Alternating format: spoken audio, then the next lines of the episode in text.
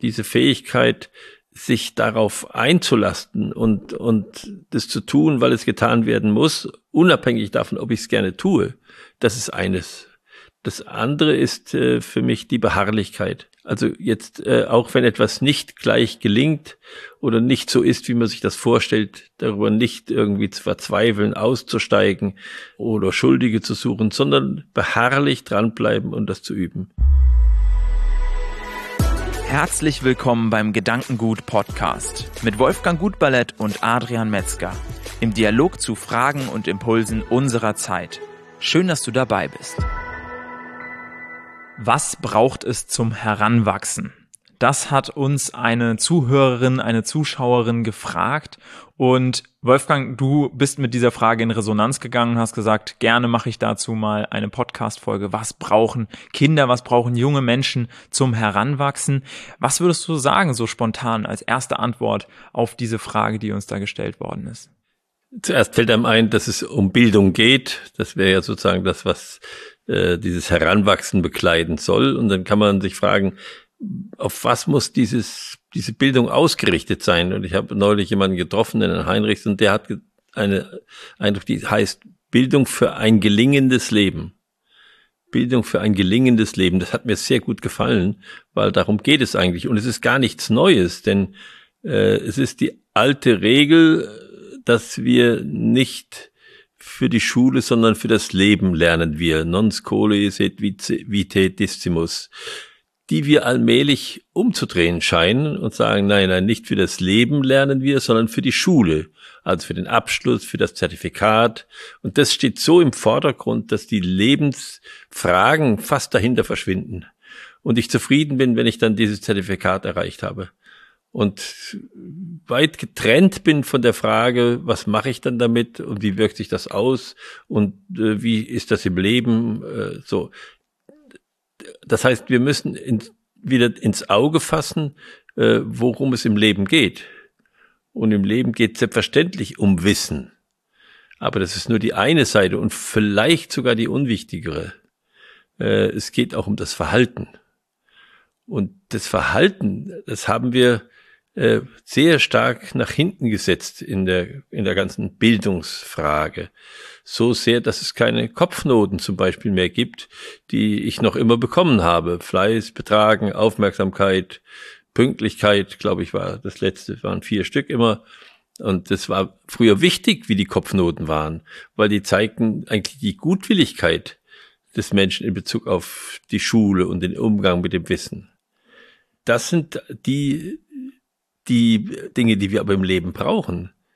Was wir brauchen im Leben ist Aufmerksamkeit, ist eine Neugier, ist ein Umgang mit den anderen Menschen in der Welt und mit der Welt überhaupt so, dass ich sage, der, der passt da rein, den, den kann ich ertragen, der kann sich benehmen, äh, mit dem mache ich gerne etwas zusammen. Das sind ja Sachen, die, die wichtig sind. Äh, es gehört sicherlich dazu auch, äh, die Fähigkeit, Sachen zu machen, die ich nicht gerne machen möchte. Das ist vielleicht noch das, was, äh, was äh, am schwierigsten ist, weil natürlich dieses, dieses uns gut gehen dazu führt, dass wir, wir sehr leicht abwählen können, was wir nicht machen wollen. Das war früher anders. Das war in meiner Jugend natürlich anders. Da gab es nichts abzuwählen. Das, äh, wenn was auf den Tisch kam, da hieß es, es wird gegessen, es auf den Tisch kommt. Da hieß es nicht, ach, das mag der nicht, wir gucken mal, was sonst noch im Kühlschrank ist. Das wäre nicht denkbar gewesen. Es wird gegessen, was auf den Tisch kommt, und zwar richtig und vollständig. Und äh, da fehlt uns, glaube ich, äh, eine, eine Ausbildung heute, äh, die vielleicht am schönsten gekennzeichnet ist durch äh, Viktor Frankl in seinem Buch Sag Ja zum Leben. Das heißt, er war ja in, in wirklich den un, unerträglichsten Situationen, kann man sagen, und hat es immer wieder geschafft, äh, zu dem, was er machen musste, auch zu sagen, ich mache es und ich mache es gern. Und das ist vielleicht der wichtigste Satz meines Vaters in meiner Ausbildung gewesen, der zu mir immer gesagt hat, Jung, mach's gern, machen musst es doch. Ja, also das war so diese, dieser Schritt, brauchst gar nicht zu überlegen, ob du das machen willst oder nicht, das wird gemacht jetzt, das ist jetzt dran, Punkt. Und diese, diese Flexibilität, die brauchen wir wahrscheinlich in Zukunft viel mehr. Wir merken das ja jetzt schon an, an der notwendigen Flexibilität im Umgang mit Corona. Die müssen wir viel mehr wieder in den Vordergrund stellen. Jetzt warst du ja auch als Unternehmer mit über 5000 Mitarbeitern für Ausbildung verantwortlich und hast auch da für junge Menschen einen Rahmen geschaffen, eine Umgebung geschaffen, in der der Fokus, sage ich jetzt mal, gerade in den jungen Berufsjahren natürlich besonders auf der Ausbildung liegt. Natürlich danach ist immer noch nicht, äh, ist die Ausbildung nie abgeschlossen. Aber was war da von deiner Seite eine besondere Priorität? Was war dir wichtig? Wie wolltest du das Umfeld für diese jungen Menschen gestalten? Ich wollte das Umfeld immer so gestalten, dass äh, alles, was wir tun, entwicklungsorientiert ist. Also nicht nur ergebnisorientiert. Und so hieß auch unsere Kultur entwicklungsorientierte Führung, nicht ergebnisorientierte Führung. Und das kann man schon machen, in, indem man äh, Ziele vereinbart mit jungen Menschen, äh, dass sie, dass sie Ja dazu sagen, dass man ihnen Gestaltungsräume gibt und dass man dann gemeinsam betrachtet, wie ist dieses Ergebnis jetzt, dieses Arbeitsergebnis in Bezug darauf, was wir vereinbart haben. Nicht in Bezug darauf, ob mir das jetzt gefällt, sondern in Bezug darauf, ob, ob wir das vereinbart haben. Und das, da kann man viel für die jungen Menschen tun. Und äh, wenn ich habe immer die gefragt im Unternehmen, was wollt ihr lernen? Umfragen gemacht. Es konnte jeder aufschreiben, was er gerne lernen würde und habe dann das auch diskutiert mit äh, der Führung und mit verschiedenen Menschen im Unternehmen, die ein gewisses Gespür für sowas hatten. Viele haben gesagt, ich möchte Englisch lernen oder ich möchte fotografieren lernen und so. Und da habe ich gesagt, nee, das kann es nicht sein. Und damals sind wir in langer Diskussion dazu gekommen, dass wir delikanige Kurse gemacht haben für die jungen Menschen. Äh, das hatte ein, einer von unseren Mitarbeitern mitgemacht und mir das erzählt und dann habe ich mich da informiert und habe gesagt, ja, das ist etwas, wo 14 äh, Abende lang 40 äh, Menschen jeder zwei, drei Minuten Vorträge halten muss und zwar in unterschiedlichen Situationen und in unterschiedlichen Rollen auch. Und das ist praktisches Leben. Und das haben wir gemacht und wir haben am Ende 400 Mitarbeiter, äh, das war, das waren über 10 Prozent des Unternehmens damals, äh, durch solche Kurse geschickt. Mit einem, mit einem großen, großen Erfolg. Äh, auch mit dem Erfolg, weil ich in allen diesen Kursen als Assistenztrainer dabei war, dass ich wirklich viele Menschen kennengelernt habe im Unternehmen. Ist in diesem Rahmen vielleicht auch das Thema ich sag mal, Selbstwirksamkeit deutlich geworden. Also ich glaube, das ist immer wieder ein Thema, wenn es um die Ausbildung von jungen Menschen geht, dass man sich eben wirklich auch selbst erfährt und merkt, dass ich diese Welt prägen kann mit meinem Handeln und nicht einfach nur in meinem eigenen Kosmos existiere. Wie wichtig findest du das, dass eben nicht du eine Azubi-Werkstatt machst und sie quasi isolierst, sondern sie wirklich mit einbeziehst und damit ihnen auch in gewisser Weise ein Vertrauen schenkst. Ja, man muss immer versuchen, solche, solche Einrichtungen zu schaffen, dass die jungen Menschen sich äh, selbst erfahren können. Also ich habe immer wieder Experimente gemacht. Ich nenne jetzt mal eins. Äh, wir haben einen Percussion-Kurs gemacht mit 40, 50 oder waren es auch 60 jungen Menschen, die Auszubildenden. Und ähm, als wir angefangen haben, habe ich gesagt, jetzt singen wir gemeinsam erstmal was. Es war unglaublich, dass, dass, dass ich habe dann alleine gesungen, weil das war für die so fremd äh, zu singen. Und äh, es war gut, dass wir einen Percussion-Kurs gemacht haben, weil das, das konnten die. Wir hatten eine sehr gute Ausbilder und Trainerin. Und da haben wir drei Tage getrommelt, sozusagen. Und am Ende haben wir das vorgeführt dem anderen Unternehmen. Also da konnten die, die, die sehen, was bedeutet das, im Gleichklang zu sein? Was bedeutet das, im, im gemeinsamen Rhythmus etwas zu machen? Oder in abgestimmten verschiedenen Rhythmen aufeinander und Rhythmuswechsel. Und das war ein gutes Training. Es war ein unglaublich gutes Erlebnis für die jungen Leute. Was würdest du sagen, sind Eigenschaften, die man auf seinem persönlichen Bildungsweg sich irgendwie selbst aneignen sollte oder die man angeeignet bekommen sollte, um für dieses gelung gelungene Leben letztendlich sorgen zu können? Gibt es da so Eigenschaften, wo du sagst, das ist nichts, was naturgegeben ist, sondern das ist was, wo man sich auch so ein bisschen ranarbeiten muss und wo man auch sich selbst erziehen muss hin zu diesen Eigenschaften? Ja, also das eine habe ich schon gesagt, das ist dieses Ja sagen zu etwas. Also auch wenn ich es nicht gerne mache, es gerne machen zu können, weil ich das einsehe, dass es einen Sinn hat und weil ich sage, das muss gemacht werden. Und dann mache ich das. Äh, diese Fähigkeit, sich darauf einzulasten und, und das zu tun, weil es getan werden muss, unabhängig davon, ob ich es gerne tue, das ist eines. Das andere ist äh, für mich die Beharrlichkeit. Also jetzt, äh, auch wenn etwas nicht gleich gelingt oder nicht so ist, wie man sich das vorstellt, darüber nicht irgendwie zu verzweifeln, auszusteigen oder Schuldige zu suchen, sondern beharrlich dranbleiben und das zu üben. Das sind äh, zwei äh, Dinge, die einfach ineinander greifen und die wichtig sind, wenn man, wenn man sich ausbilden will oder wenn man sich bilden will für ein gelingendes Leben. Hast du die Vermutung, dass sich Schule als Institution nochmal stark verändern muss, um der Gesellschaft zukünftig besser dienen zu können oder den Ausbildung der jungen Menschen besser dienen zu können? Ja, muss sich sehr verändern.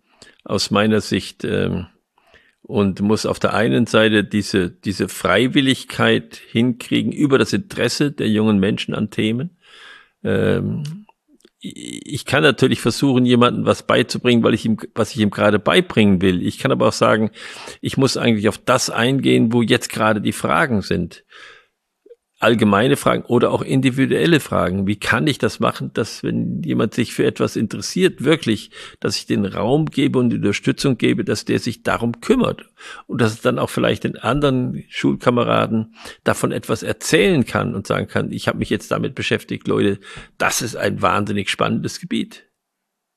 Also da müssen wir eine ganz andere Beweglichkeit reinbringen. Und ich bin darum über dieses Thema auch im Gespräch mit einigen anderen Menschen, die ähnlich denken. Jetzt weiß man nicht, ob man wirklich was schafft in, in dieser Zeit. Äh, aber das macht nichts. Äh, da gehört auch Beharrlichkeit dazu. Wenn man sagt, das ist wichtig, dann muss man da so lange dranbleiben, bis es geschafft ist.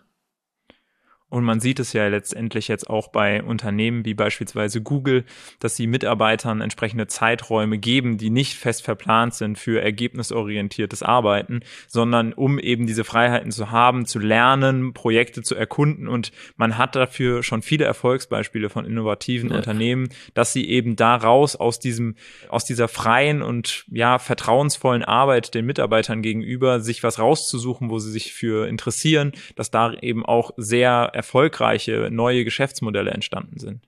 Ja, aber es geht wirklich äh, natürlich um das Ergebnisorientierte. Wir brauchen die Ergebnisse. Aber wir können sie oft nicht auf dem direkten Weg erreichen. Wir müssen kleine Umwege gehen. Wir müssen den Umweg gehen über das Interesse des Menschen daran, dass das so kommen soll. Sonst ist es auch nicht stabil. Und dieses Interesse, das ist ernst zu nehmen. Und das äh, ist zu unterstützen. Und vielleicht steckt da auch die Bezugsperson drin.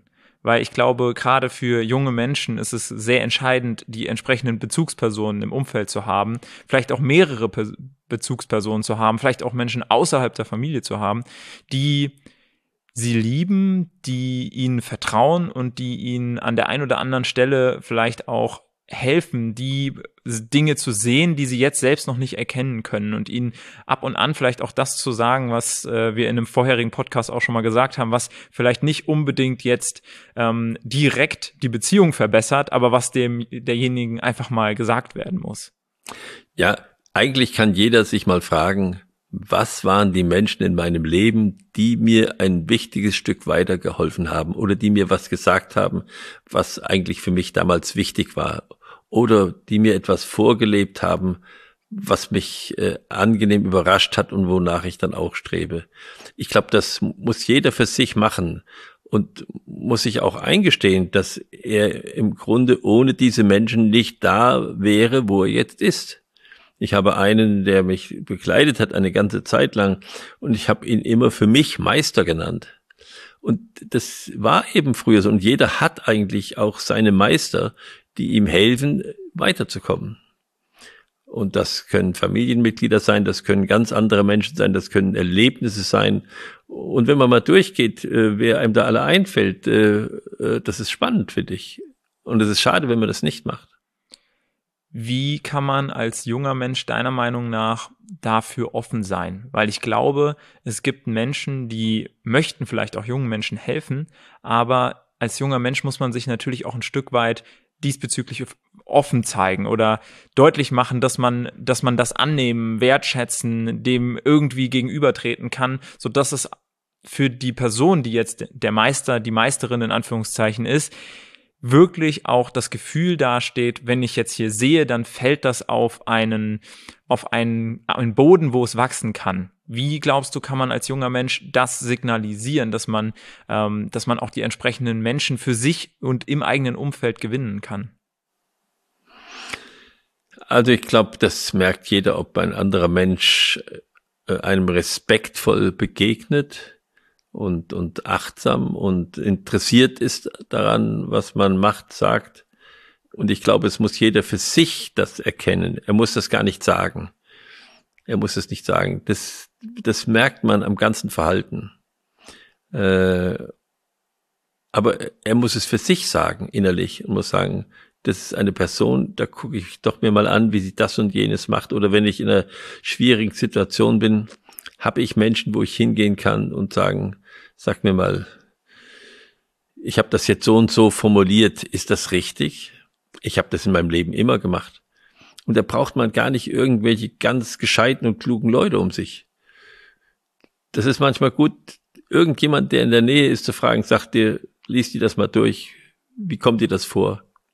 Weil wir sind ja doch manchmal so, äh, stecken so in unseren eigenen Themen drin, dass wir uns nicht richtig verhalten und nicht richtig ausdrücken und missverständlich sind, nicht achtsam sind, nicht respektvoll sind, nicht friedliebend sind. Und das ist wichtig zu fragen. Wenn nicht fragt, merkt's nicht. Gibt's etwas bei dir, wo du sagst, da hätte ich in jungen Jahren gerne mehr einen Grundstein für gelegt? Gibt es irgendwas, wo du sagst, dass äh, da hättest du gerne als junger Mensch mehr drauf geachtet oder dich mehr dazu erzogen, etwas auf diese oder an jene Art anders zu machen? Viele Sachen und immer wieder andere. Immer wenn ich merke, was mir fehlt und wo ich nicht genug gearbeitet habe, dann sage ich, schade, dass du die Zeit nicht richtig genutzt hast. Hört sich jetzt nach einem etwas traurigen Ende an. Nein, das ist kein trauriges Ende. Das ist wichtig, das zu erkennen. Da braucht man nicht traurig zu sein. Man kann sich gleich wieder sagen, aber du hast es dafür genutzt. Ja, aber trotzdem ist es gut, ich glaube, sich einzugestehen, die eigenen Schwächen, das macht nicht schwach und auch nicht traurig, sondern es macht stärker. Okay, damit bin ich jetzt bereit, den Podcast zu beenden. Vielen Dank dir, Wolfgang. Vielen Dank dir als äh, Zuhörerin, als Zuschauerin, dass du uns diese Frage gestellt hast. Und ich hoffe, wir konnten jetzt in dieser Podcast-Folge entsprechend darauf antworten. Und wenn du auch Fragen hast ähm, zu der Thematik, über die wir hier sprechen, oder einen Impuls hast, über was wir mal sprechen könnten hier im Gedankengut-Podcast, dann schreib uns doch gerne eine E-Mail. Das findest du entsprechend in den Show Notes oder auch in der Videobeschreibung auf YouTube dann kannst du dich gerne bei uns melden. Und ich hoffe, wir konnten dir jetzt mit dieser Folge was mit auf den Weg geben. Lass gerne eine positive Bewertung da, wir würden uns freuen und wir würden uns auch freuen, wenn du beim nächsten Mal wieder einschaltest.